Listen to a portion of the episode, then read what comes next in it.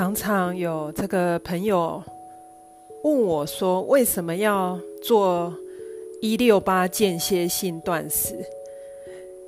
一六八间歇性断食就是把用餐时间集中在八小时。譬如说，你呃晚上八点吃完晚餐，那就是隔天的中午十二点才吃下一餐。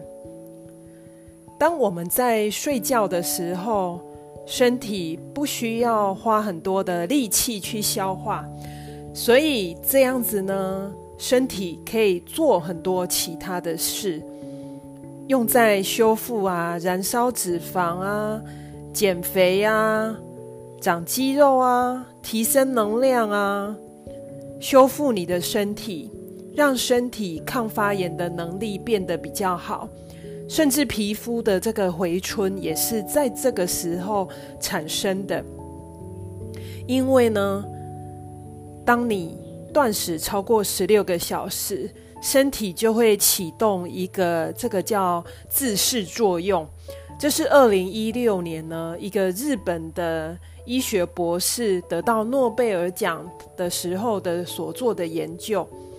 那要启动自噬作用，断食就是其中一个非常非常重要的一个方式。我记得呢，我前一阵子因为吃坏东西，胃呢有连续长达一个礼拜很不舒服。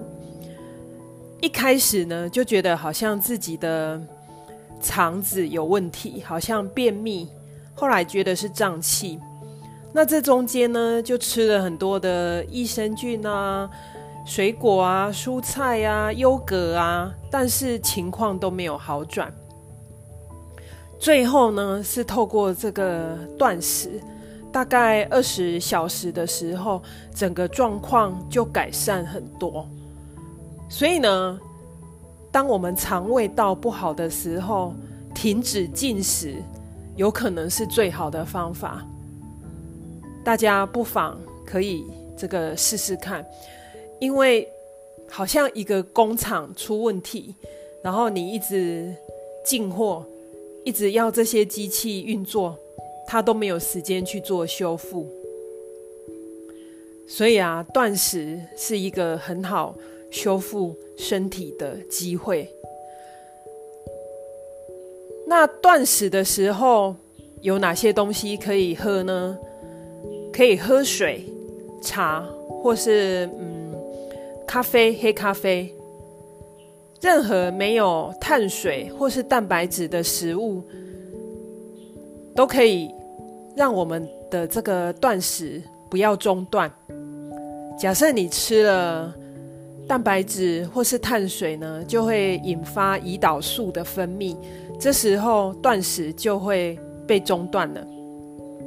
还有就是防弹咖啡也是一个很好的选择。防弹咖啡一般是黑咖啡加奶油、椰子油下去打的，因为它的成分只有这个脂肪，所以它完全不会震荡血糖。譬如刚我们提的十二点才吃第一餐，那你十二点以前如果会饿的话呢，就可以考虑喝黑咖啡或是防弹咖啡，这样就不会影响你的这个断食。一六八可以天天做吗？是的，因为大部分的时间我们其实都在睡觉，是非常安全的。那超过一六八的这样的断食。你就可能必须咨询医生的意见。然后呢，你即使没有天天一六八，我觉得一个礼拜你做到两三天都会达到我们刚讲的这些效果，不一定说你天天都要做。然后他可以根据自己的时间再安排。那八个小时你需要吃什么东西呢？建议大家还是多吃这个圆形食物，让我们的身体习惯燃烧脂肪，而不是葡萄糖。假设这八小时你都吃这个添加物啊，或是面粉啊、糖啊、精致的这些东西，你的身体还是会依赖葡萄糖作为热量的来源。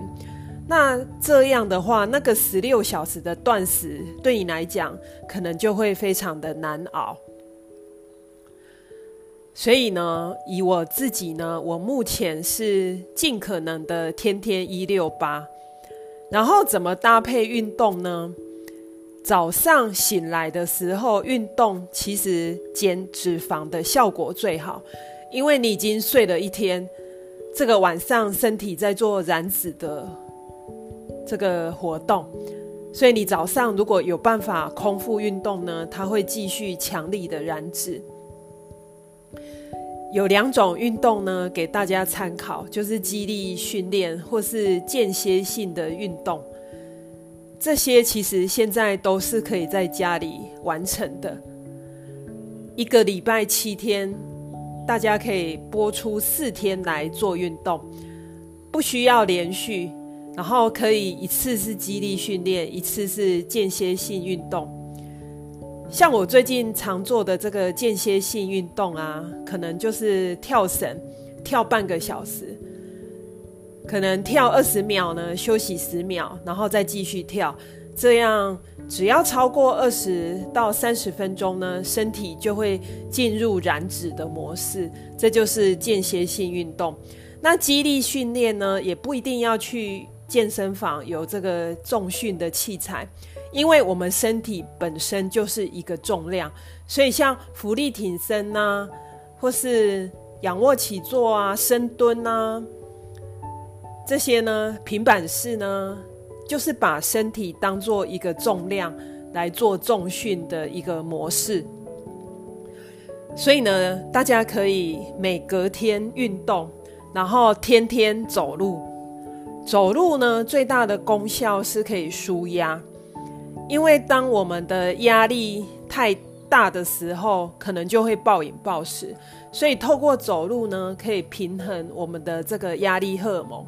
那你那个八小时就比较不会乱吃东西，你比较不会想吃这个高热量的食物。